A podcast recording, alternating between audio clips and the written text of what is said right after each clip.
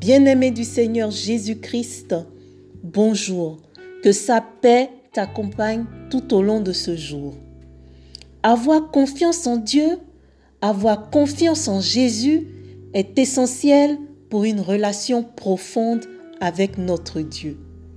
Abraham avait totalement confiance en Dieu au point de partir vers un endroit inconnu puisqu'il savait qu'il arriverait de l'autre bord.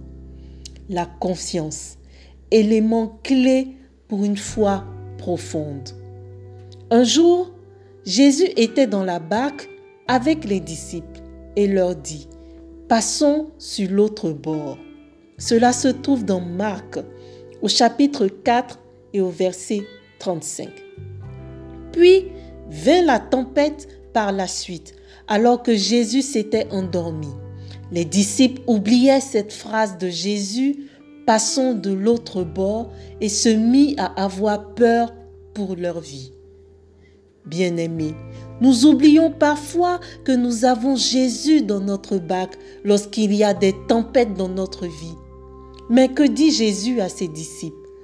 Pourquoi avez-vous si peur? Comment n'avez-vous point de foi? Marc 4, verset 40. Bien-aimés, la confiance est la clé pour une foi profonde en notre Seigneur et Sauveur Jésus. Je voudrais te dire aujourd'hui que si tu as Jésus dans ta bague, tu es sûr de passer de l'autre bord. Rien ne peut résister à l'autorité de Jésus. Je voudrais qu'ensemble, nous puissions méditer profondément cette parole, cette vérité dans Marc au chapitre 4 et au verset 41. Quel est donc celui-ci à qui obéissent même le vent et la mer? Bien-aimé, que Dieu te bénisse. À bientôt.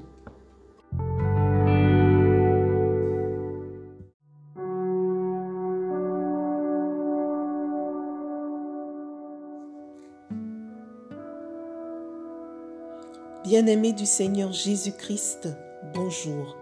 Que sa paix et sa joie t'accompagnent tout au long de ce jour. Bien-aimé, j'ai à cœur de te poser une question. As-tu le fardeau des âmes perdues? L'amour de Dieu le Père s'est manifesté envers nous en ce que lorsque nous étions tous errants, sans berger, il nous a donné Jésus-Christ. Jésus nous a sortis de la servitude du péché et nous avons goûté comme il est bon. Tout comme le roi David chantait les louanges de Dieu, nous pouvons aussi dire, Je t'aime, ô Éternel, ma force, Éternel mon rocher, ma forteresse, mon libérateur.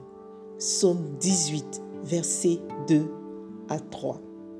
Mais si nous aimons Dieu, nous aimons aussi ses commandements.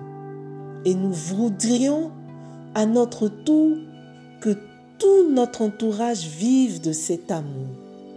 Alors, vient dès cet instant le fardeau des âmes, le désir de prier pour toutes les âmes errantes, le désir de saisir toute occasion pour témoigner de son amour et annoncer sa vérité. As-tu ce fardeau bien-aimé? Comment te présentes-tu devant ton Père céleste? Lui parles-tu de toi, de tes projets ou de ce que tu veux voir ta famille, tes enfants, ta femme, ton mari, tes amis, tes collègues, tes voisins, connaître Jésus comme leur Seigneur et leur Sauveur.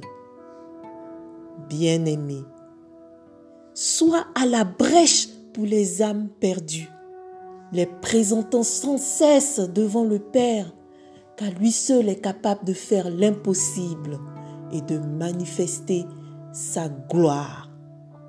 Seul Dieu connaît la fin de toutes choses. J'ai à cœur, bien-aimé, que nous puissions ensemble méditer ce verset dans Romains au chapitre 6 et au verset 23. Car le salaire du péché, c'est la mort, mais le don gratuit de Dieu, c'est la vie éternelle en Jésus-Christ notre Seigneur. Amen. Veux-tu que ton entourage ait ce don gratuit? Que Dieu te bénisse. Bonne journée, à bientôt. Thank you.